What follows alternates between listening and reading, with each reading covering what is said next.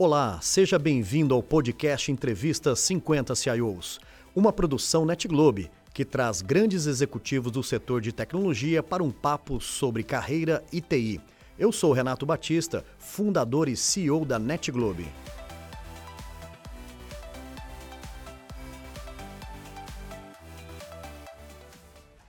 Um dia rico aqui nas gravações da entrevista 50 CIOs e temos uma representante das mulheres, mulheres fortes, mulheres de muita dedicação, representando o mundo das MCIOs, que nos alegra muito poder produzir esses conteúdos. Alaine Chachá, um grande prazer poder te receber aqui para esse grande bate-papo. Obrigada, Renato. Prazer é todo meu de estar aqui hoje, né? Poder contar um pouquinho da minha história, poder contribuir aí um pouco com essa jornada. Obrigada pelo convite. Você sabe, Alaine, que eu fico eh, num, numa alegria e, em especial, muito feliz quando eu recebo profissionais da área de TI, mulheres, né, que com muita garra, muita determinação constroem uma carreira executiva na área de TI. E que essa nossa conversa seja uma grande inspiração para as meninas, né? Foi como nós falamos, se nós impactarmos a vida de uma pessoa com essa conversa, nós já ganhamos o nosso tempo aqui juntos, não é? É isso, já vai valer a pena, né? O investimento do nosso tempo em prol do benefício para outras pessoas. Muito então, legal. Vai ser ótimo. Alaine, queria começar a nossa conversa falando um pouquinho de infância, hum. né? Aquilo que nos traz e nos remete à família, à cultura e principalmente à essência das pessoas que nós somos e nós transbordamos isso né, na carreira, na, no mundo profissional, nas nossas famílias. Vamos começar falando um pouquinho da sua história lá de trás? Vamos lá, estou preparada. E aí, me conta um Não pouquinho. Não pode chorar, hein? Não pode chorar, é isso aí. Vamos relembrar um pouquinho Vamos. esse seu tempo, da onde Vamos, você nasceu, sim. onde veio, quais são as lembranças que você traz da sua infância? Bem, eu fui nascida e criada no Rio de Janeiro, numa comunidade chamada Vila Vintém, que é em Padre Miguel, né, perto da escola de samba, Mocidade Independente de Padre Ei, Miguel. Que maravilha. É, fui lá para a quadra por muito tempo.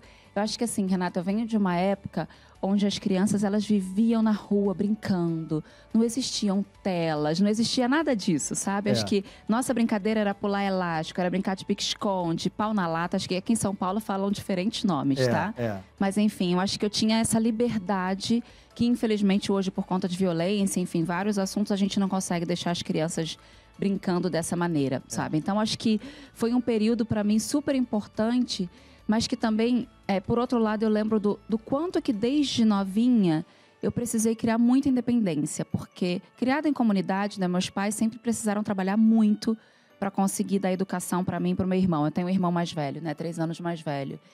E, e eu lembro que o que mais me marca assim dentro dessa história foi que eu lembro que, como minha mãe precisava trabalhar e eu tinha que ir para a escola, aos nove anos eu precisava ir para o ginásio, né, que agora fala ensino, ensino fundamental, fundamental. Fundamental.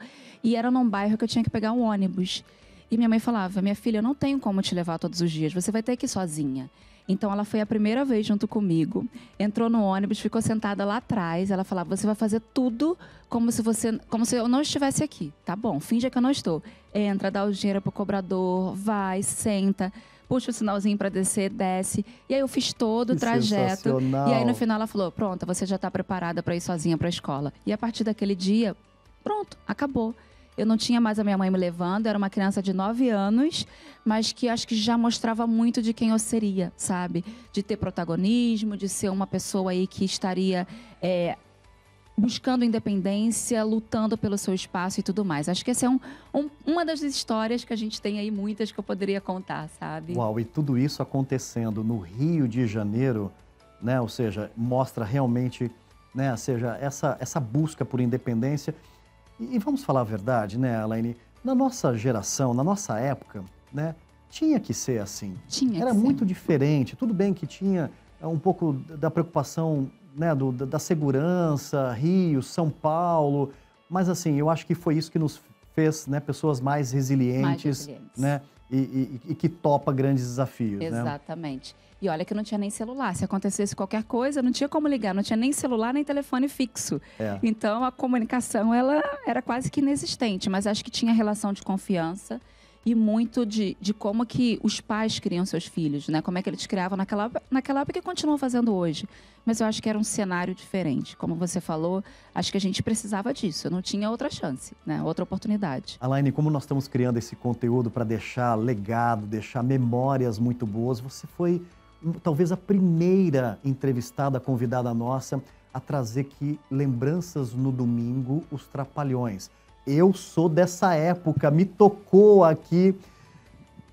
Que, que, que, infância feliz que tivemos, gente, né? Gargalhadas. Todos os domingos a gente sentava, a família, nós sentávamos juntos para assistir os Trapalhões. Olha isso, gente. E sabe o que, que me marca muito, que era super legal? Que pra gente, comer misto quente era só final de semana, era como se fosse uau. É. Então a lembrança para mim é essa, uma bandeja com um misto quente sentando e assistindo os Trapalhões, que era, sabe, a programação da família. Eu, meu pai, minha mãe e meu irmão. Era muito bom, gente. Que coisa boa, Muito feliz né? de lembrar disso. É, hoje talvez é o passeio no shopping center, comer um lanche em família. Em família. Né? Era um, um grande presente que os pais nos davam, Exatamente. né? Exatamente. Então, os Trapalhões, Sessão da Tarde, como assistir a Sessão da Tarde. Então, acho que, gente, são memórias muito legais, é. sabe? Foi muito bom poder resgatar isso e poder trazer um pouco para as pessoas saberem que isso já existiu em algum momento de uma maneira mais rústica, né? Diferente do que é hoje. Vamos falar um pouquinho agora, avançando um pouco nessa conversa, chega aquele momento que a gente busca a nossa independência. A nossa geração é uma geração que buscava começar o trabalho mais cedo, nos virarmos mais cedo, né? Como que foi o início, né, ah, desses incentivos, né, do trabalho, da escola e começando a falar um pouco de profissão. Vamos tentar nos situar um Vamos, pouco na sua história aí. Bem, meu pai é militar, né? É, é, graças a Deus, meus pais estão vivos até hoje. Meu pai é militar e minha mãe é aposentada do município. Foi professora, né? Até se aposentar. Tá. E meu pai sempre com aquela criação mais rígida, né? Muito focado no trabalho, até porque trabalhava dois, três turnos. E ele sempre falava para mim: é, você vai ter que trabalhar com informática, porque informática é o que dá dinheiro. Na, juro, naquela época ele falava isso para mim. Eu, tava, eu entrei no ensino médio com 14 para 15, eu comecei muito novinha, né? Aos 16 anos eu já estava no segundo ano e comecei a estudar à noite para começar a fazer estágio, do segundo para o terceiro. E eu lembro que no, no, ensino médio ele já me fez estudar informática. Eu sou tecnóloga de formação já no ensino médio, porque ele falava: ou você vai, ser, vai trabalhar com informática, ou você vai fazer, é, era magistério, e vai ser professor igual sua mãe, mas eu acho que informática é o que dá dinheiro. Olha que visão. E eu bacana. confesso que eu não gostava. É. Eu tenho que reconhecer. Eu falava, gente, é chato. Eu lembro de. Eu tenho trauma das aulas de Pascal. Cobol, Clipper. Gente, isso tudo vem à minha mente, sabe? Quando eu estava olhando para a pauta do nosso bate-papo, eu falei: Meu Deus, olha a minha história, eu estudei tudo isso, realmente. Mas eu acho que meu pai foi certeiro, né? Porque quando eu estava com 16, eu já consegui o meu primeiro estágio. Era uma rede de supermercados bem grande. Era como se fosse hoje Carrefour, Pão de Açúcar, enfim. É, lá no Rio de Janeiro era Dallas, que depois era Dallas, Presonic, Continente, que se fundiram, né? E eu tive a sorte, né, de conseguir o estágio. E mais do que sorte, eu tive a oportunidade de aprender muito lá dentro. Né? Imagina, com aquela idade, 16, 17, eu já trabalhava com sistemas eu pude contribuir com todo o. Eu adorava debugar, adorava ficar buscando os é, errinhos e é, testando, adorava. E a gente tinha dois sistemas, um para recepção, que eu participei do início até o fim, um para almoxarifado, controle de inventário. Então, eu acho que foi uma realização, porque ao final eu fui contratada como auxiliar de processamento de dados. Uau! Uau, meu primeiro cargo. E assim, eu nunca vou esquecer o meu salário. R$ 439,02. Está lá na minha carteira de trabalho. Mas é um número que eu falo, gente, foi o meu primeiro salário, a minha primeira conta em banco, que era no. Não era Unibanco? Acho que era Unibanco, não. Acho que era Unibanco. Unibanco ainda existe hoje, não. O Itaú Unibanco. Itaú né? Unibanco. Então, naquela é. época era Unibanco, tá. sabe? Então, eu lembro muito disso, de tudo. O primeiro, o primeiro estágio, o primeiro emprego, o primeiro salário, eu não sabia o que fazer, sabe? Ah, eu vou poder comprar uma roupa, eu vou poder comprar. Enfim, acho que foi muito legal. Então, acho que a partir dali, Renato, foi o desenho de, de uma história onde falou assim: agora não muda mais. Sabe, there is no regret, você não é. volta, é. sabe? Não tem arrependimento, não volta para trás, é isso. Teu caminho é esse. Então, por mais que eu não fosse apaixonada pela tecnologia, o meu pai estava certo. Né? Começa por aqui que vai dar.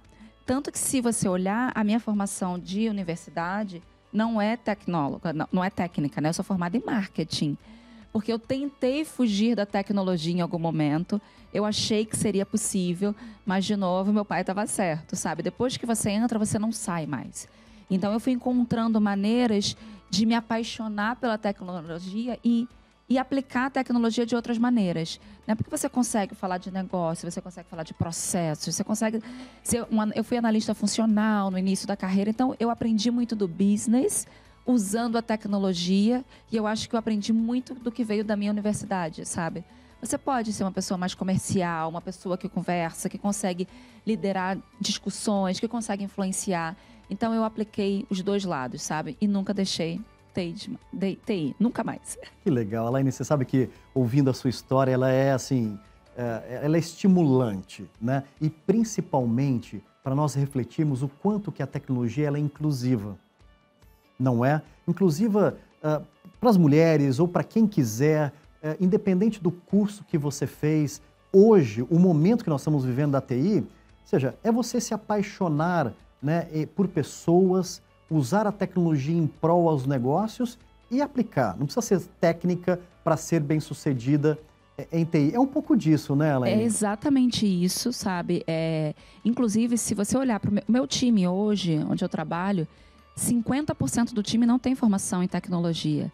E quando eu cheguei na empresa atual, que é a Rect, eu me assustei até. Eu falei, gente, como que eu vou rodar uma área de TI se metade do time não, não conhece TI? Não é que não conhece, eles foram formados em outras linhas, assim como eu, e conseguiram trazer a tecnologia e se apaixonar por um pedaço delas. Seja Analytics, seja Data Science, enfim, porque eh, tem muito estatístico que acaba migrando para Data Science e acontece, mas, mas eu acho que é isso. É, e eu lembro de que uma vez eu visitei uma universidade, né, eu estava tentando atrair meninas também é, para o mundo da tecnologia, e eu dei um pouco desse depoimento e falei exatamente isso. Gente, aqui em TI vocês podem ser o que vocês quiserem, sabe? Porque tem espaço para você aplicar diferentes é, roles, diferentes responsabilidades, usando aquilo que você gosta de fazer. Então, de fato, é inclusivo. Você pode programar, né? Pode ser a menina do computador, é. mas você também pode ser um, alguém que se relaciona com o negócio e faz uma grande diferença. Existem fases na nossa carreira, na nossa vida, que marcam muito, né? Eu chamaria aqui das grandes escolas escolas né, que nós temos na trajetória. E você tem uma bela escola, uma escola que você reconhece, tem um carinho muito grande. Né? Hoje, quando nós olhamos a sua trajetória, uma executiva, uma líder de TI numa grande companhia, com marcas muito representativas no Brasil, mas a gente sabe que é dessas bases e essas experiências que nos habilitam no tempo de hoje. Vamos falar um pouquinho dessas influências, desses momentos que foram fundamentais para te trazer até o momento de hoje? Sim, eu acho que eu sempre falo isso, mesmo em qualquer entrevista, qualquer bate-papo, acho que a Unilever foi a minha escola. E eu sou muito grata por ter passado por lá. Eu acho que eu sou grata porque foi a grande oportunidade que eu tive de avanço de carreira, mas eu também eu tive frustrações que me ensinaram e me prepararam para chegar aqui até hoje, até onde eu estou hoje, sabe? Então eu participei de grandes projetos, que eu tive a oportunidade. Eu lembro que quando eu cheguei lá, eu fui com um desafio. Eu era uma coordenadora, né, em 2010, e eu fui com o desafio de fazer o outsourcing de uma área de incidente, área de serviços, né, incident management. Tá. Primeiro que já foi difícil, porque você tem que desligar pessoas. Foi a primeira vez que eu precisei desligar pessoas, fazer toda uma migração desse processo para uma outra, é, uma outra empresa. Depois que o processo funcionou, entramos na América Latina, deu certo é, o processo se tornou Américas. Então, eu comecei a ganhar exposição em outras regiões. Fiquei um ano e meio indo para os Estados Unidos, indo e voltando, indo e voltando. Depois disso, é, eu recebi um desafio de: será que isso aqui não pode ter uma escala global? Imagina, né? Uau. Escala global para algo que foi pensado aqui tupiniquim, é. né? E, e, eu comecei a ter conversas com as pessoas lá fora, né? Eu lembro que tinha um gerente na, lá, lá em UK, que era em Chestergate, que o tempo todo ele falava para mim, mas esse processo não funciona, não vai funcionar. O que a gente tem aqui é um modelo muito melhor e etc. Enfim, resumindo um pouco essa história, foi legal, porque dentro desse projeto é, a gente conseguiu fazer uma implementação sim global. Eu fiquei quase dois meses na Índia, treinando com a, era HCL na época, era o fornecedor que trabalhava com a gente, treinando todo o time. E acho que mais do que isso, para mim, mais enriquecedor foi aprender como lidar com todas as culturas. Porque um projeto como esse me deu a oportunidade de trabalhar com a América Latina, trabalhar com o americano, que é completamente diferente, trabalhar com os europeus, trabalhar com os indianos de uma forma completamente, sabe, unificada. Então, acho que durante esse projeto eu aprendi é, ele me deu chances de ganhar promoções, enfim, avançar minha carreira de uma forma muito rápida. E aí entra o contraponto, porque ao mesmo passo que eu fui, tive uma carreira muito acelerada, né? Em cinco anos eu fui promovida três vezes. Em cinco anos eu saí de coordenadora para gerente sênior. Eu lembro também da história na Unilever, que foi outra escola, que falou, Alaine, o que é ser um líder de verdade? Porque a partir do momento que eu virei gerente sênior, eu passei a ter seis gerentes reportando para mim diretamente. Eu era uma menina, né? É. Eu tinha 33 anos, né? Acho que muito nova, sem tanta bagagem. E passei a ter 50 consultores, na época era da Accenture que trabalhava com a gente. Era uma implementação de SAP. E eu lembro, Renato, que eu continuava sendo aquela pessoa de hands-on. Vamos lá, eu faço, deixa eu executar, deixa eu fazer. Eu queria ter controle de tudo, queria saber de tudo, porque eu não admitia que alguém me perguntasse algo e eu não poderia ter a, não ter a resposta.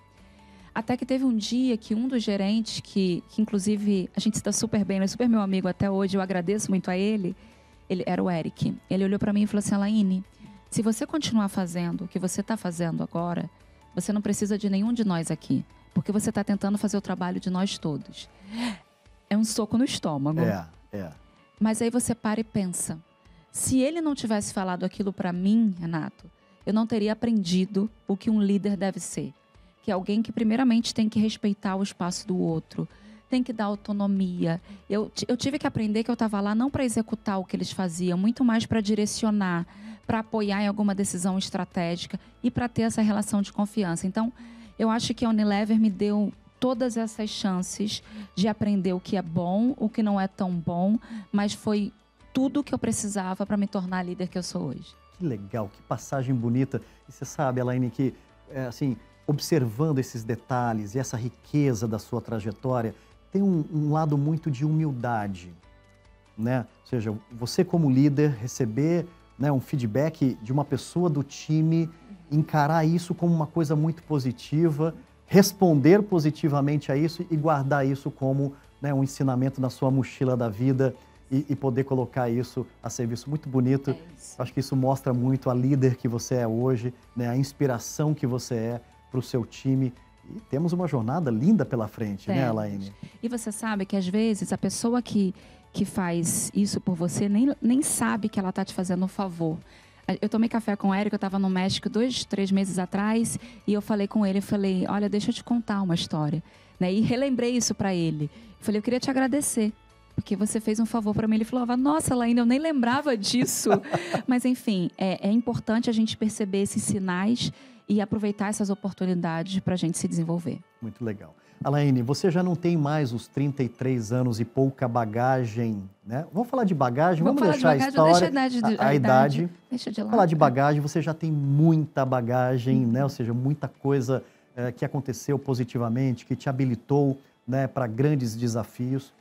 E nós temos um capítulo aqui na entrevista 50 CIOs que é quase nostálgica, que a gente olhar um pouquinho as tecnologias e as ondas tecnológicas que nos impactaram que nos, nos tiraram uhum. da zona de conforto, ou que mais, assim, nos chamaram a atenção, né? Eu queria abrir esse capítulo com você. Uau! Quais foram essas ondas tecnológicas que para você foram marcantes? Eu acho que eu tenho muito claro na minha mente todos esses pedacinhos.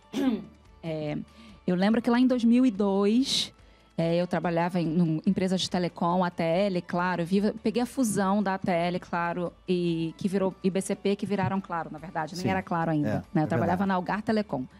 É, e eu lembro que foi um período que, como eu estava tentando sair de TI, eu passei um período como secretária. Eu não falei disso, mas eu falei, eu vou tentar, não é TI. Só que eu acabei sendo secretária da área de tecnologia. Olha como é que o universo conspira, né? É. Eu era secretária do, do gerente de sistemas, Jorge Santos. E eu sentava ao lado de vários meninos, né, que eram programadores, enfim, testers. E eles estavam, na época, trabalhando com SQL. Eu falava, quer saber, eu quero aprender SQL. E eu lembro, é muito claro na minha mente, eles me ensinando. Eu, eu, criar tabela, deletar tabela, sabe? Sabe quando fica na tua memória? Eu lembro daquela cena, sentadinha. Então, acho que quando eu falo de tecnologia, por mais simples que seja, foi a primeira vez que eu tive contato com banco de dados, comecei a criar ali algumas linhazinhas, sabe, de comando. Eu falei, gente, legal isso daqui, né? Eu, eu esqueci o estágio que eu tentei apagar. Eu falei, agora eu estou construindo uma nova história. É. Então foi legal. Então a partir dali, rapidamente eu virei analista júnior, né? Ou seja, aquela minha tentativa de fugir de TI não funcionou, continuei na minha jornada. E aí eu, eu já vou dar um salto para 2010. SAP. Gente, quem vende telecom, né, salvo se você é de uma área muito específica, você trabalha. Eu trabalhava com sistemas de billing, é, pós-pago, pré-pago, etc. Cheguei na Unilever, SAP. Gente, eu nunca tinha entrado no SAP na minha vida, não tinha a menor ideia de como funcionava. Então, para mim, acho que foi a primeira, o primeiro baque, mas foi a segunda escola de tecnologia. Eu, eu tive a oportunidade de perceber que é um, um, em um único lugar você controla todos os processos da companhia, é. sabe? Então, eu sentava do lado dos abapers, eu queria dar palpite, nunca, eu nunca aprendi, né? não sou abaper, mas eu, eu sentava ao lado do time e eu conseguia claramente discutir, entender, drivar, não, a gente vai por aqui, por aqui. Então, acho que foi um outro salto super importante. SAP. Passados alguns anos, saí de lá, foi quando eu comecei a ter contato com Salesforce. Gente, é um mundo completamente à parte, né? É. Você sai daqui vai para cá, fala, gente, eu estou começando a pensar em CRM, que não era algo que eu tinha experiência, em pensar em como que eu impacto na, na cadeia de vendas. E eu lembro que o nosso grande projeto era que o vendedor, através de um tablet, ele conseguisse fazer tudo. Então, acho que você percebe também que ao longo dos anos vai mudando, né? A preocupação com a experiência do usuário, ela foi mudando ao longo desses anos. É verdade. Então, conhecer sobre o Salesforce, eu comecei a falar de plataformas, né? Que eu até então não falava de plataforma. Comecei a é, trabalhar em empresas que pensavam em produtos dentro de plataformas. Então, para mim, foi um outro salto importante. Até que eu cheguei onde eu estou hoje.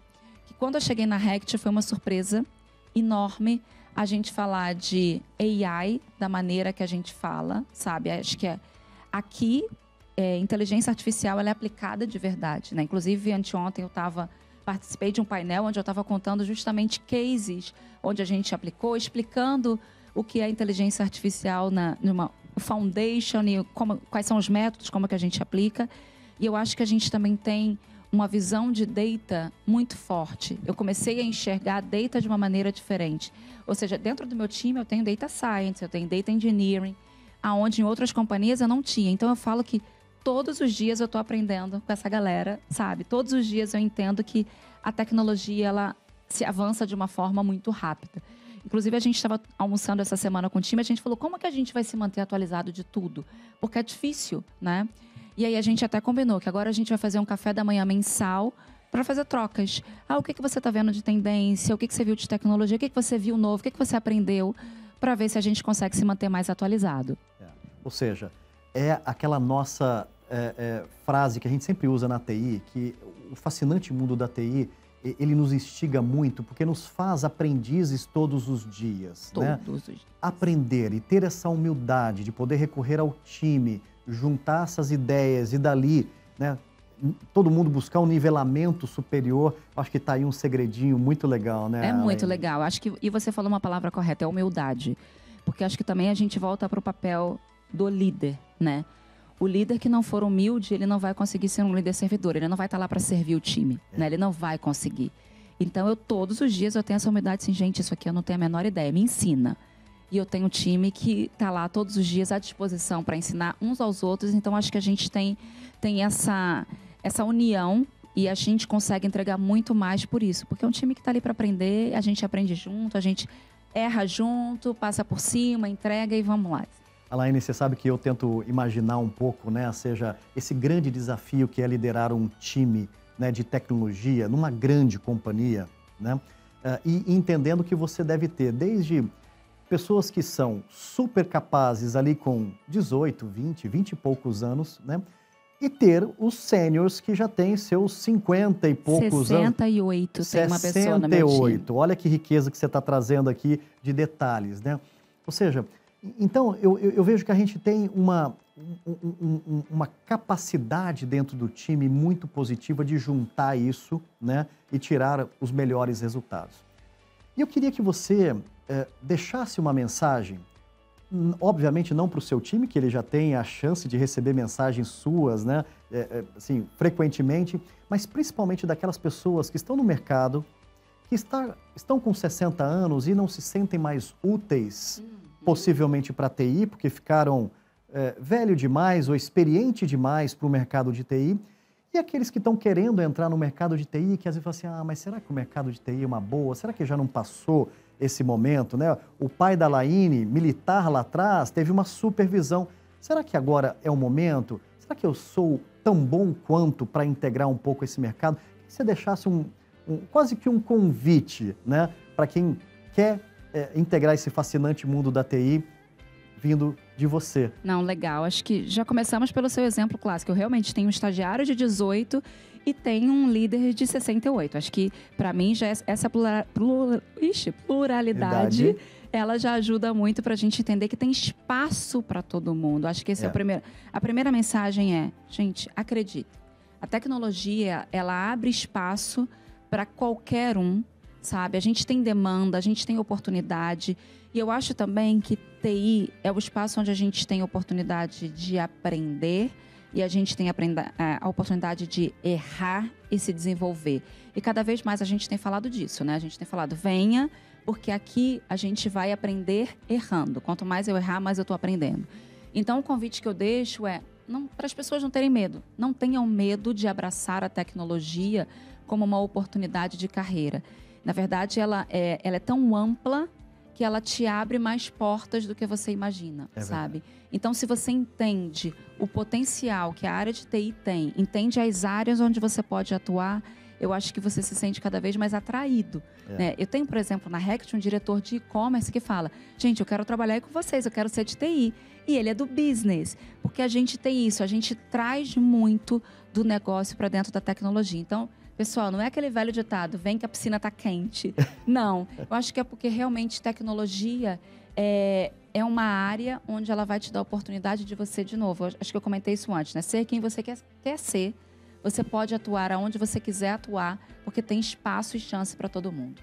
Linda, linda mensagem, sim, extremamente motivadora e, e, vindo de uma pessoa que venceu, venceu as dificuldades, venceu uh, possivelmente não é um setor para mulher, para as meninas, e você venceu tudo isso numa posição executiva. Eu tenho certeza que essa mensagem vai tocar o coração não só das meninas, mas dos meninos também, como um grande convite. Com certeza. Espero que toque. É o que a gente falou. Se uma pessoa for impactada, nosso trabalho está feito. Alaine, e uma coisa muito bonita de construir uma carreira é a gente parar em alguns momentos para agradecer pessoas. Construir uma carreira, né? De sucesso, executiva, uh, depende muito de boas pessoas, de estar com as pessoas certas, né, de ter essa humildade, de ouvir as pessoas nos momentos corretos. E a gente adora finalizar esse encontro falando um pouquinho dessas pessoas tão especiais para você na sua trajetória e queria abrir esse espaço. Legal. Acho que eu vou falar de duas pessoas importantes. Meu pai, obviamente, que se não fosse ele, eu não estaria em tecnologia, né? Ele, como você falou, ele foi um visionário, falou, vai fazer informática que é o que dá dinheiro. Eu nunca esqueço essa frase, tá na minha memória para sempre. Qual o nome dele, Elaine? Agamenon. Agamenon. É um nome diferente, hein? Agamenon. Nosso agradecimento ao senhor Agamenon. Isso. E tem um outro líder que veio da minha escola, Unilever, que é o Jorge Santos. Tomara que ele assista, eu vou ficar muito feliz se ele estiver vendo, porque o Jorge, ele era o líder que me mostrava quando eu estava errada e por que, que eu estava errada e o que, que eu tinha que fazer para corrigir. Mas, por outro lado, ele também era alguém que me enaltecia quando eu fazia as coisas boas. Foi o grande responsável pelas minhas promoções, eu tenho certeza disso. Então, até hoje, tudo que acontece na minha carreira, eu mando uma mensagem para ele, fala: Jorge, tá vendo? Se eu consegui isso foi graças a você. Lindo. Então, ele me ensinou a ser resiliente, passar por todas as dificuldades superá-las e estar aqui. Que lindo, que momento lindo reconhecer essas pessoas. Isso mostra a grandeza que há em você e te desejo uma trajetória linda, Parabéns, Alaine, por você estar impactando a vida das pessoas, das pessoas que trabalham com você. Te desejo uma jornada linda, de muito sucesso. Muito obrigada, Renato. Obrigada mesmo. Espero que a gente consiga levar um pouco dessa mensagem para quem ainda tem dúvida, para quem quiser conhecer um pouco mais de TI, enfim. Eu me coloco super à disposição também quando precisarem. Tá aí, Alaine Chachá, muito obrigada. Obrigada, gente. Valeu. E aí, curtiu? Esse foi mais um episódio do programa Entrevista 50 CIOs. Para não perder nenhum conteúdo, siga nosso perfil aqui no Spotify e aproveitem!